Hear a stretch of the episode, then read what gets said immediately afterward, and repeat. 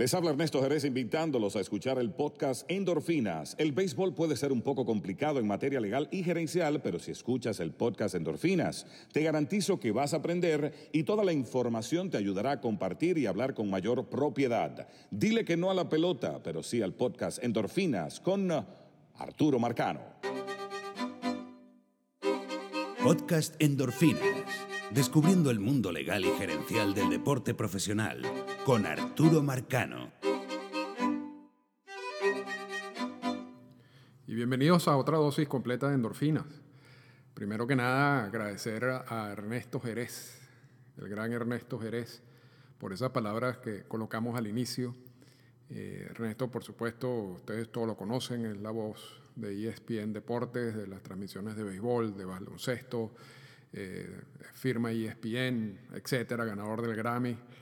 Eh, y bueno, realmente un honor que, que, haya dicho esas palabras en relación al podcast y en relación a mi persona, así que muy agradecido con, con Ernesto. Hoy, tenemos un programa, un podcast estilo revista, hay varios temas, hay, incluso tuve que cortar algunos, eh, hay entrevistas, eh, van a ver que las entrevistas de esta semana están relacionadas con entrevistas que hemos hecho antes o puntos que hemos resaltado antes en el podcast. Y eso es importante porque entonces empezamos a ver que hay como unas tendencias a nivel de grandes ligas sobre ciertos aspectos, y sobre todo el área gerencial. Pero antes de, ir a ese punto, eh, hicimos una encuesta recientemente en, en Twitter y preguntamos qué debemos mejorar. Las opciones eran audio, parte técnica, contenido, frecuencia o van bien. Y realmente el van bien ganó con un 61%. Eh, después vino, hay que mejorar la parte técnica, el audio. Eh, tercero, la frecuencia. Eh, la parte técnica con un 18%, la frecuencia con un 17% y el contenido con un 4%. Yo me imagino que el contenido eh, si no están contentos con el contenido, ahí sí yo no puedo hacer nada porque este es el contenido de este programa. Eh, pero hay veces que la gente también contesta estas encuestas y pone cualquier cosa. Eh, así que, porque si realmente hay una persona, alguien, que me está escuchando hoy ahorita que no le gusta el contenido, bueno, yo le recomendaría una, otra cantidad de podcasts que, que, están más relacionados con la parte de, por ejemplo, de los jugadores de, los juegos en sí, de los resultados y ese tipo de cosas. Nosotros no tocamos esos temas. Y eso es más o menos un poco lo que es la misión del, podcast, ¿no? Y, lo decimos en la entrada, que eh, esto es un podcast para analizar aspectos legales y gerenciales del mundo del deporte profesional, pero realmente nos hemos enfocado más al mundo de las grandes ligas. Eso no quiere decir que no vamos a irnos con otros deportes en un futuro. Y en esos aspectos gerenciales, en el béisbol, por ejemplo, yo creo que se pueden dividir en dos partes, como la parte micro, que es la cómo se maneja un equipo, tanto a nivel de la gerencia, el, gerente general, toda la estructura gerencial, como a nivel del, del, personal técnico en el terreno de juego, los coaches. ¿Cuáles son sus roles? porque ahorita todo hay una relación entre ambos, hay un puente entre la gerencia y el personal técnico. Sin embargo, muchas veces ese, e, ese rol del personal técnico no está bien explicado, porque ha variado, ha cambiado con el tiempo, sobre todo recientemente. Y el objetivo es básicamente ese, explicar cuál es el rol de esta gente. Y, por eso hablamos con Maniacta, quien es un coach de banca.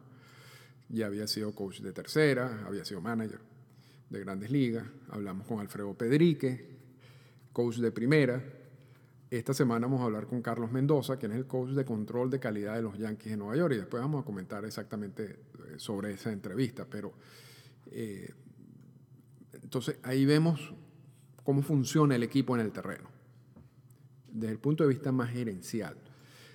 Esta semana también hablamos con Steve Sanders, eh, quien está encargado de la parte del draft de los Azulejos de Toronto. Y allí vamos a observar un poco más cuál es el aspecto gerencial, la posición gerencial, la estrategia gerencial de un equipo cuando va a un draft. Ya hablamos de las características del draft en, el podcast más reciente, ¿no? donde hablamos sobre ese concepto. Ahora vamos a ver cómo, cómo la parte gerencial está preparada y reacciona ante el draft. Eso es básicamente la, la respuesta que vamos a tener de Steve Sanders en el podcast de esta semana. Entonces, más o menos ese es el objetivo de este podcast. El objetivo de este podcast no es, repito, hablar de los, juegos, ni el calendario, ni, resultados. Para eso hay otros podcasts podcast mejores y mucho más importantes. Y entre ellos yo recomiendo, por supuesto, La Lata de Maíz. Esto es un podcast que está dirigido a aspectos poco conocidos, poco tratados. Y yo sé que eso implica que tiene también una audiencia, si se quiere, limitada, porque no todo el mundo está interesado en, esto, en esta área, a pesar de que para mí, por supuesto, es la más interesante de todas. Pero pero eso realmente no importa. Y, lo de la audiencia es entre comillas, porque al podcast lo escuchan, o sea, por todos los reportes que yo tengo de las distintas plataformas, es, bastante increíble la cantidad de personas que escuchan el podcast. Entonces yo sí creo que hay, hay audiencia para este tipo de contenido. De todas maneras, si no hubiera audiencia, seguiría haciendo lo mismo, porque yo creo que esta, esta parte en algún momento la gente se dará cuenta de la importancia que tiene todo esto, porque al final esto se refleja en resultados. Todo este trabajo gerencial, todo este trabajo a nivel técnico tiene un solo objetivo, que es ganar los juegos. Entonces, a veces hay que entender todo este proceso antes de que lancen la primera pelota para saber exactamente hacia dónde va un equipo. Y, eso, ese es el objetivo de este, de este podcast. Eh, también también quisiera agradecer a, muchas personas, y yo sé que me voy a quedar corto, que siempre están pendientes en Twitter y siempre están retuiteando eh, los episodios del podcast o poniendo comentarios positivos.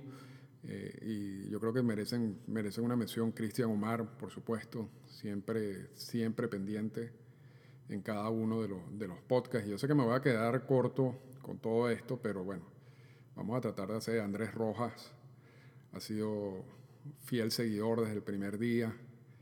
Eh, Jorge Agobián, también que nos dio una cantidad de recomendaciones interesantes que también vamos a compartir en un futuro y, de ideas que podemos incorporar. Gerardo Boscán siempre también nos escucha, a pesar de que no hay luz en Maracaibo. Eh, Carlos José Lugo, nuestro amigo en República Dominicana, Juan Andrés Perici, sumamente eh, siempre involucrado en, en, todos los podcasts y se ha encargado también de promocionarlos a, nivel general. Eh, Jorge Zurita.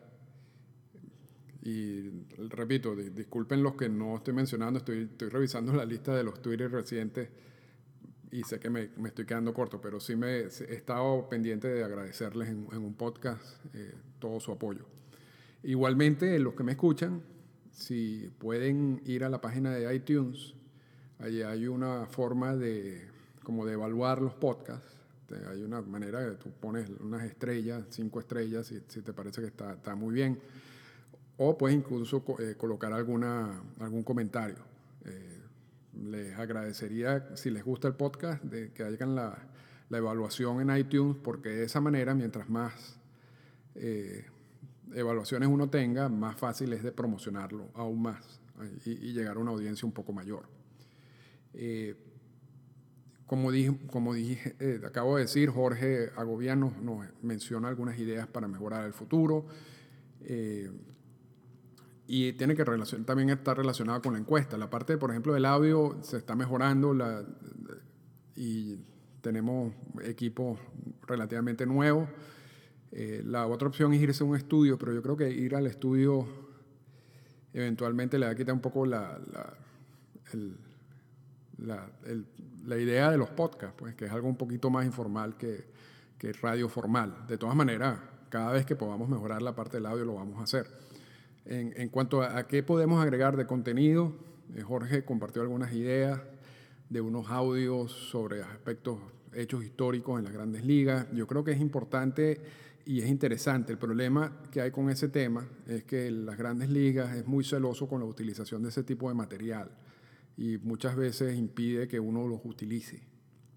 Así que si, si puedo resolver ese problema, con mucho gusto voy a compartir. Yo quiero compartir sobre todo audio, por ejemplo, de comisionados, de, de, Marvin Miller, de, de, aspectos gerenciales interesantes que hayan ocurrido, de ruedas de prensa en el, en el pasado donde se haya dicho algo eh, que no, que, interesante y relacionado con lo que hablamos normalmente. Así que eh, eso puede ser. Hay otras ideas que, bueno, vamos también a tratar de, de incorporarlas.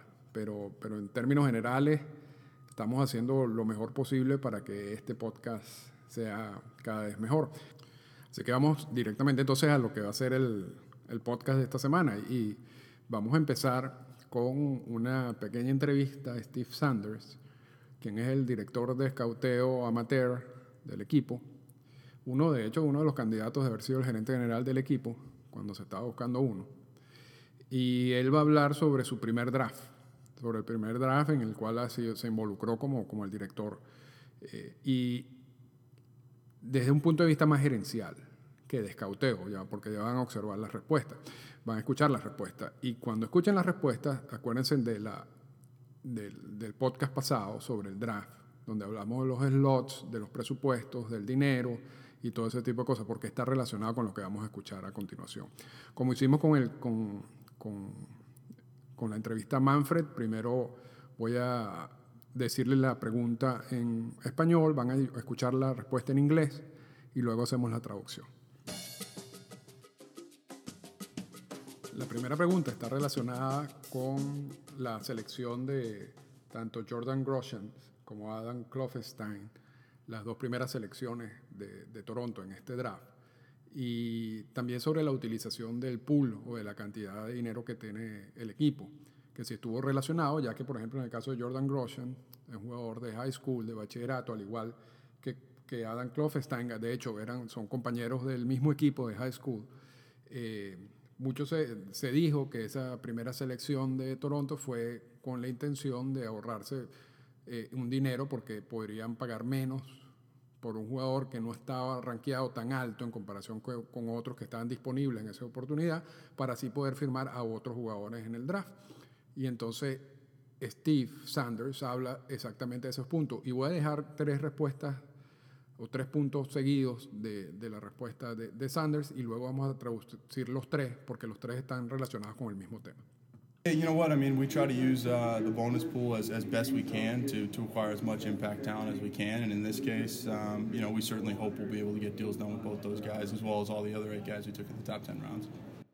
Jordan Groshans was, was going to be our pick at 12. Um, we felt like he was the best fit for us and, and the best player on our board available to us. So, um, you know, at, at the end of the day, we felt like he was the best player that we could add to the organization. And then, you know, as, as the rest of the draft fell, you know, we, we certainly try to use that pool as best we can from there. But, but uh, no, Groshans we felt like was the best player for us at that pick. Sure. I mean, again, like, same thing coming in. I think our goal was, was to use the bonus pool we had and, and the places we were picking uh, to be opportunistic for what the draft gave us. And so there were certainly opportunities and there were, there were scenarios in which somebody like Adam wasn't going to be available to us. Um, but being prepared for the scenario where somebody like Adam or some other guys of his ability were available to us in that spot, we wanted to make sure that we were prepared to act accordingly. So. Y Sander nos dice que básicamente sí, que ellos van al draft con una idea sobre el presupuesto y la utilización del presupuesto de la mejor manera posible, pero que Jordan Grosjean era su primera selección, que no fue, eh, no fue una selección hecha para ahorrar dinero y poder utilizarlo en otras selecciones, en otras escogencias eh, después en el draft. Así que eh, fue, ese era el plan inicial y pareciera que, el, que, que, todo salió tal como, como ellos lo tenían planificado. La segunda pregunta está relacionada con la selección de Griffith Conine y, porque, y si hay una política interna de, de seleccionar a jugadores de, de ex peloteros de grandes ligas, porque ya tenemos el caso de Baggio, de Bichet, de, de Vladimir Guerrero y ahora el hijo de Jeff Conine todos seleccionados por el mismo equipo, por los Azulejos de Toronto, todos seleccionados por la misma gerencia. Y será esta la nueva, la nueva área de, de, de aspectos desconocidos que algún equipo está tratando de sacarle provecho, o valdrá la pena este tipo de apuestas. Vamos a ver qué nos dice eh, Sanders sobre esa selección y esa relación en particular. Yeah, I mean, uh, Griffin's somebody again that we, we've scouted for a long time, dating back uh, especially to his kind of breakout season on the Cape Cod League last year. Um, but yeah, I mean, being the son of a major leaguer and having those bloodlines and the pedigree, uh, you know, it, certainly plays into it. But I think that uh, you know we've seen that on the field from him. I think he's somebody that grew up around the game, and it's no surprise, uh, you know, that he that he's uh, you know as well versed in it and uh, talented as he is. So I think it all kind of baked into it, but it certainly is something that uh, you know made us comfortable with, with taking him there. Y Sanders nos dice que no, que bueno, que, que por supuesto que Conain tiene sus méritos, que lo han seguido, lo habían venido siguiendo ya desde hace tiempo y que bueno, tuvieron la oportunidad de seleccionarlo, pero por supuesto que ahí hay una cuestión de pedigree, de, de broadline, como dicen ellos, de, del hecho de haber crecido alrededor del juego y que son factores que también juegan en, en, este tipo de selecciones. Eh, tampoco uno va a asumir que él nos va a dar el secreto, ¿no? Pero, eh, y lo vende como lo tiene que vender, es decir, que, que tiene sus propios méritos, eh, pero sí resulta curioso de que son ya varios jugadores, hijos de, de exjugadores de, de, grandes ligas seleccionados en, en los drafts recientes o, o, firmados, como en el caso de Vladimir Guerrero. Quedamos con la siguiente pregunta. La siguiente pregunta está relacionada sobre cuál es la filosofía a la hora de seleccionar las últimas, en las últimas rondas del draft. Son, son 40 rondas. Eh, si hay alguna particular estrategia a medida que el draft avanza eh, en cuanto a talento, en cuanto a la necesidad de los del equipo a nivel de sucursales y también cuál es la filosofía en general a la hora de seleccionar a un jugador, no, independientemente de en qué ronda se selecciona. Y aquí vamos a ver lo que nos dice Steve Sanders. Yeah, um, you know it varies. I mean, this is a long day, so 30 rounds, and, and we come into it again looking to add, looking to find big leaguers. Um, at the same time, we do need to fill out organizational rosters, and um, with a few short season teams, there's a lot of players that we need and, and uh, a lot of pitching. So uh, it's certainly a balancing act, but uh, with every pick, we're looking to add, you know, add, add as much talent as we can to the group. Um, you know, I, I, wouldn't say so specifically. I think in general it comes down to the type of people that we look to bring into the organization. So whether that's in the first round or the 40th round, you know, finding guys of, of high character and values and work ethic is, is really important to us. And whether that's for a seven-figure bonus or for $1,000, you know, on the third day of the draft, I think that holds true. And, and those are the type of people that we want in the organization regardless of level. So. Y Sanders nos dice que es un eh, que sí, que a veces no solamente es buscar talento, sino también llenar eh, puestos dentro de la organización, que hay que hacer como un balance entre ambos, entre ambos aspectos. Y que a nivel general ellos lo que están buscando es talento combinado con personas, con, con jugadores que tienen buena personalidad, con ética de trabajo. Eh, lo que hablamos antes, lo que decía el libro de Tom Verducci, lo que decía Tío Epstein y lo que hemos hablado ya antes de los jugadores de impacto eh, que es una combinación entre talento y la personalidad, el carácter, la ética de trabajo del jugador. Eso, y, el, y, Sanders dice, independientemente de que si tú lo estás seleccionando en la primera ronda y sea un bono millonario, que sea en la última ronda. Así que con, con esa respuesta podemos llegar quizás a algunas conclusiones antes de pasar al, a la entrevista que tenemos con Carlos Mendoza. Y, las conclusiones serían las siguientes. La utilización del presupuesto siempre será usado de manera estratégica. Y, esto es lo que nos dice Sanders, ¿no? Hay que estar, eh, a la hora que uno, que esta gente maneja, que la gerencia maneje estos presupuestos, hay que estar preparado para sacarle provecho a las oportunidades. Si se presenta una oportunidad hay que poder reaccionar y modificar la, la, estrategia original. Eh, sobre los hijos de grandes ligas quizás sea un área que el equipo de Toronto en particular está utilizando. No solamente eh, es importante seleccionar al mejor talento disponible, sino también eh, hay que aceptar que existen necesidades en cada una de las rondas, existen huecos en la organización, hay muchos equipos en las sucursales, sobre todo a niveles bajos, donde tú necesitas receptores, por ejemplo, lanzadores. Entonces tú tienes, en, algún punto del draft tienes que empezar a llenar esos huecos y, tratando de llenarlo con el mejor talento que, que, esté allí, pero para llenarla, para poder resolver el problema que tú tienes en estas sucursales. Por eso es que a veces que no es solamente el mejor talento disponible, porque tú tampoco vas a tener un equipo con 20 jardineros, los mejores 20 jardineros del draft, porque eso no te sirve para nada. Entonces hay un acto ahí de, de que hay que balancear y talento con disponibilidad, eh, y que es importante a la hora de, de, cómo las gerencias enfrentan este, este, draft. Y como último punto, el tema del jugador de impacto salió varias veces en la entrevista, tanto en lo, en lo que grabamos como fuera de la entrevista. Y yo creo que la, la, la conclusión fue clara. Y, no es, esta es la única organización que lo hace, ya, está, ya hemos hablado con varias organizaciones y, y, está también en lo del libro de Verducci, que lo acabamos de mencionar, pero las organizaciones están buscando un talento combinado con, con, con ética, con ética, con responsabilidad, con, con capacidad de, trabajar, de adaptarse, de, de, comunicarse y que todo al final eh, hacen lo que uno llama jugador de impacto. Y eso es lo que se está buscando en general, el paquete completo, no solamente el talento. Y, y eso es parte de lo que es el nuevo béisbol. Eh, lo que pasa es que, claro, todo, todos los equipos están buscando lo mismo, así que mm, no, tampoco es que eso es un área fácil. Así que con esto terminamos la parte de, de Sanders y vamos con la siguiente entrevista. La entrevista. Bueno, en especial para el podcast Endorfina, Carlos Mendoza. Carlos, primero, muchos años dentro de la organización, tenías ya 10 años, ¿te sorprendió que te llamaran a, a, asumir este puesto que estabas ocupando en estos momentos? Bueno, mira, este, sí y no. Obviamente, después de tantos años como en la organización y en diferentes cargos, como coach primero, después como manager, después como coordinador, este, y los últimos años basado en la defensa, pues cuando se dan todo, eh, todos esos cambios en el cuerpo técnico aquí con el equipo grande, pues tú, tú puedes empezar a, a, pensar de que existe esa oportunidad, pues y gracias a Dios el, eh, el equipo me la dio y bueno, aquí estamos, pues agradecidos. Tú tienes un cargo un poco extraño, aun cuando hay otros equipos que también lo tienen, que es el coach de control de calidad, dicen, y también de, del infield, pero más que todo esa área del control de calidad que es nueva, ¿tú me podías explicar en qué consiste eso? Sí, mira, este, es interesante. Eh, al principio cuando me la presentaron también yo no tampoco tenía mucha, mucha idea, pero al final se trata de el juego ahora está basado mucho en la analítica. Hay mucha información, muy buena información, y la clave es cómo se le presenta a los coaches y cómo se le presenta a los peloteros. Este, y eso prácticamente es lo que, lo, lo, lo que se basa mi, mi trabajo en, la, en, el control de calidad.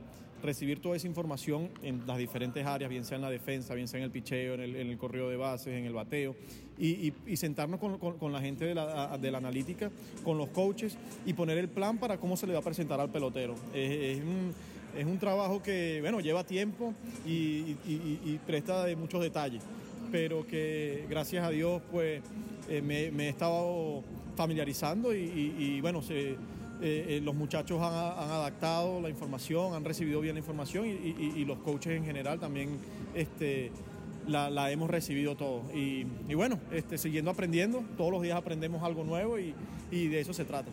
Ahora, eh, ¿ese trabajo ya tú lo venías haciendo en ligas menores o es algo que te, están, eh, te mandaron a hacer ahorita como grandes ligas? Este, eh, la organización de los Yankees de Nueva York se basa, yo creo que todo el mundo conoce que eh, eh, el analítico es algo muy importante y en ligas menores la educación que se le da no solamente a los coches sino a los peloteros este, ayuda un poco a familiarizarte con, con todo, todo, toda esa información que existe ahora en el juego.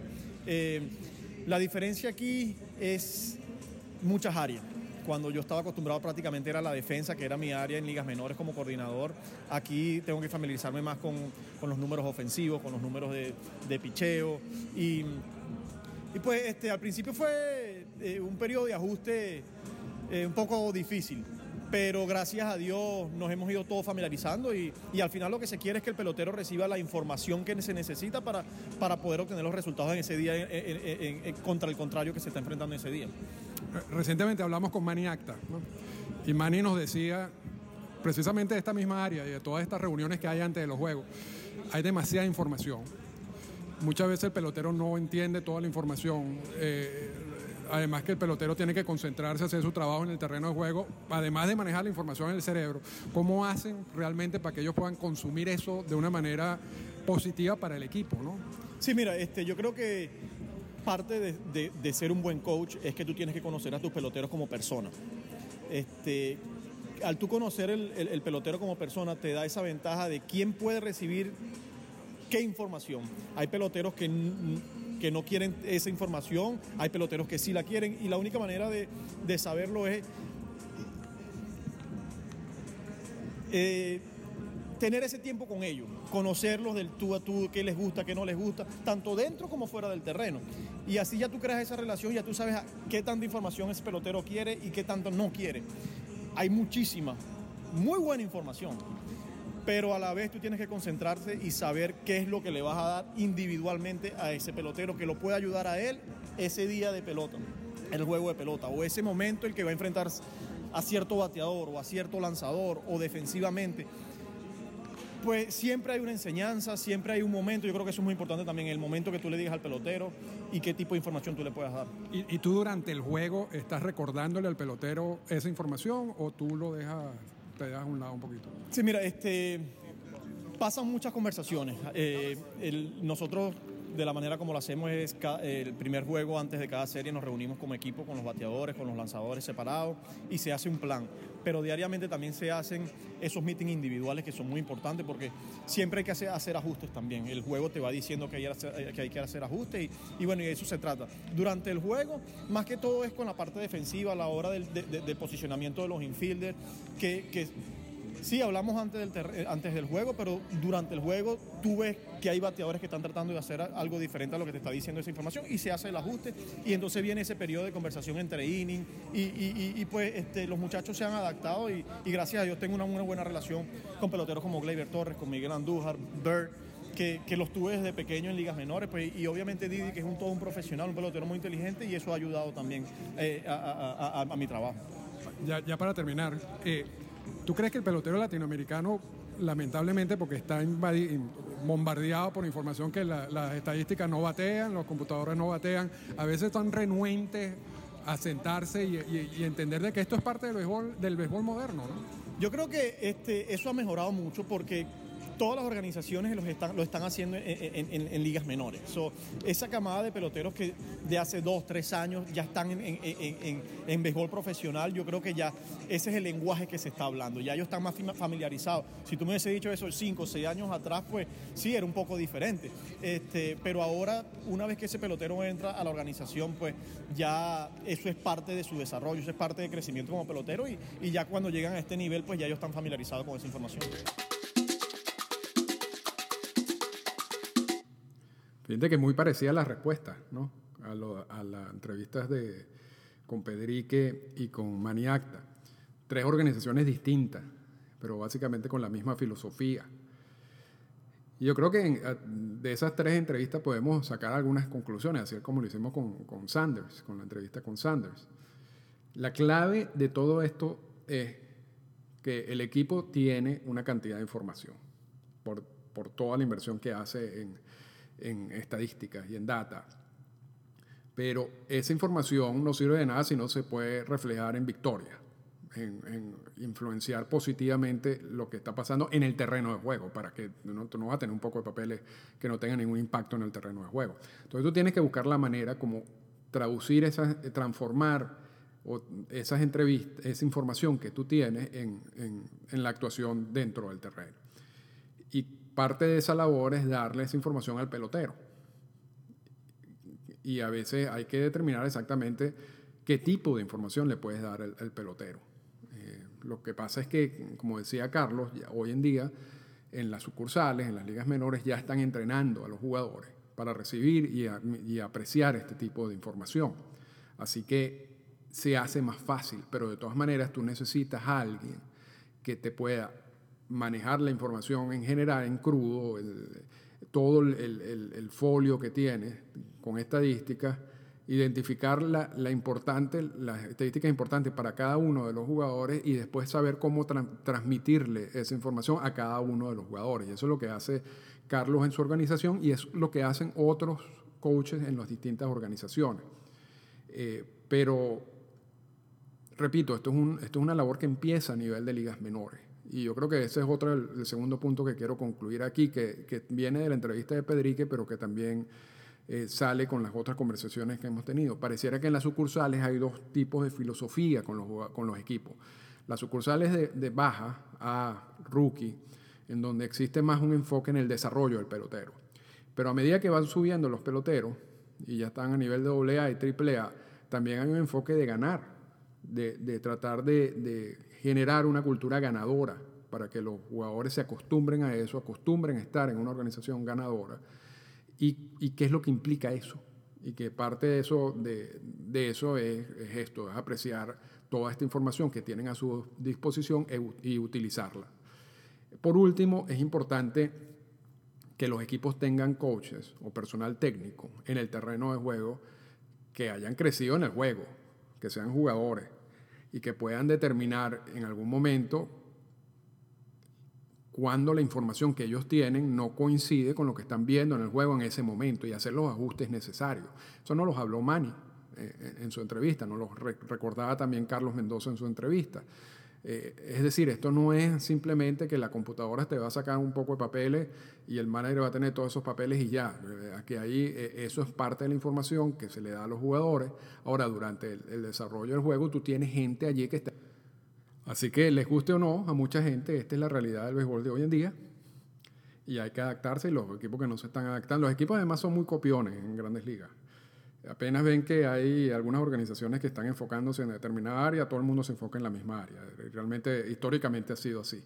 Y, lo que estamos viendo en la conformación del personal técnico, en la manera como se están transfiriendo la información de, de gerencia a jugadores a través de este personal técnico, eh, los ajustes que se hacen en el juego, pareciera que todos, todos están ahorita haciendo la misma, usando la misma fórmula. Eso no quiere decir que sea la fórmula correcta o que esta fórmula no vaya a cambiar en el futuro. Solamente estoy diciendo que pareciera que hoy en día esta es la fórmula. Para cerrar, en los sonidos del juego vamos a hacer algo un poco distinto. Eh,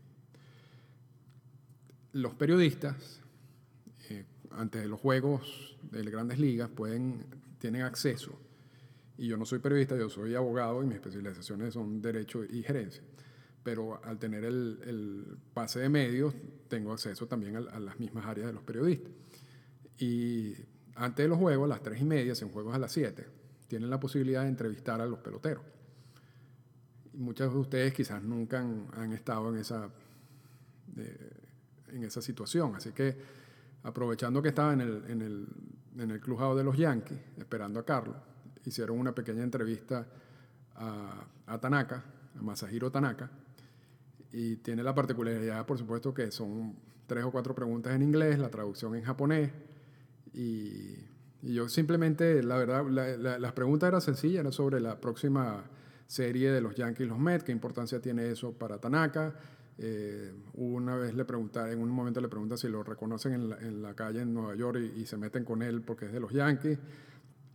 Eh, los fanáticos de los Mets, y él dice que no, que eso nunca le ha pasado. Y también habla de que si, cómo está el, el swing para esos juegos interligas, él se ríe, dice que muy mal, eh, que se acuerda de su primer hit que se lo dio a José Valverde, que no fue un roletazo le dio mal, pero bueno, pasó de hit hacia el right field, que no, no le gusta entrenar con, gente como Josh o, o, Stanton, porque ellos no van a poder explicarle a él cómo se batea, porque él no tiene esa habilidad para batear de todas maneras todas las respuestas muy filosóficas como buen japonés y por eso yo soy tan admirador del béisbol japonés.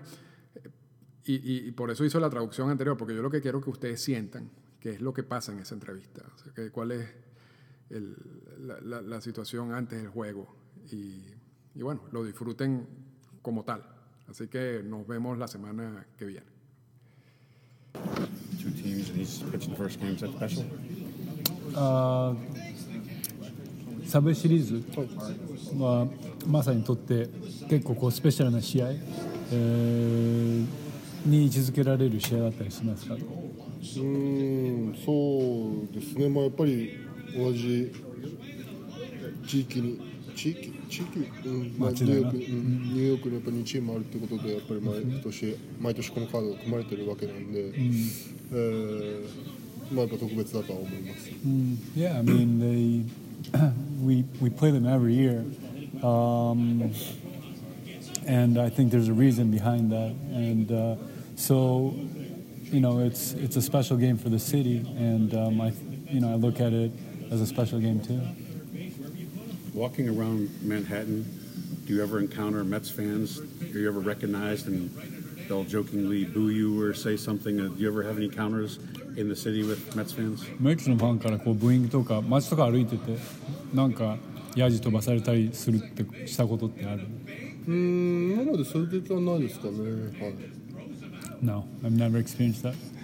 Masahiro, did the atmosphere of the games, how are they different than, you know, the other 157 games of- Okay. of the year? With the atmosphere in this, whether it's at Yankee Stadium or, or City Field? うんヤンキースタジアムでやるにしても、うんシティフィールドでやるにしてもその他の157試合なり 6, 試6試合なりと比べて何がやっぱりこのメッツ対ヤンキースの試合って違いますか？うん何が違うんですかねうるさいよなうんあのまあその声援とかの感じはやっぱりなんかブルペン行く時の外野のファンの方々がわーわーなんて言われたりとか、まあそういうのはありますけどねあんまり普段ないですけど、 Uh, overall, I think it's more louder. Uh, you know, you you feel and you hear it while you're walking towards the bullpen. So yeah, I think um, overall it's a little bit more louder than uh, the other games. How are you feeling with your swing? Good question. That's a good question. Not good. you, um, but you remember your one career hit. Yeah. of course. That's right. Do you remember who it was off? Nerede? I don't think I would. A picture. Mm-hmm. Yeah. Jose Valverde. Yep. Is he still around? Clean single to the right side. It wasn't. I didn't really get it on right on the sweet spot of the barrel, but just went through that hole. Is there anybody here that you who asked for hitting tips? Uh, Judge Stanton how to go yard or anything? Uh, any tips from anybody? バッターから他のバッターから何かこうなんだろうアドバイスもらったりすることはありますか？いやないっすね。彼らみたいなスイングはできないんでね。Probably not because I, I'll never be able to swing like they do. Esta fue una presentación del podcast Endorfinas. Para comunicarse con nosotros, escríbanos a las siguientes cuentas en Twitter. Arroba Arturo Marcano y arroba Endorfinas Radio.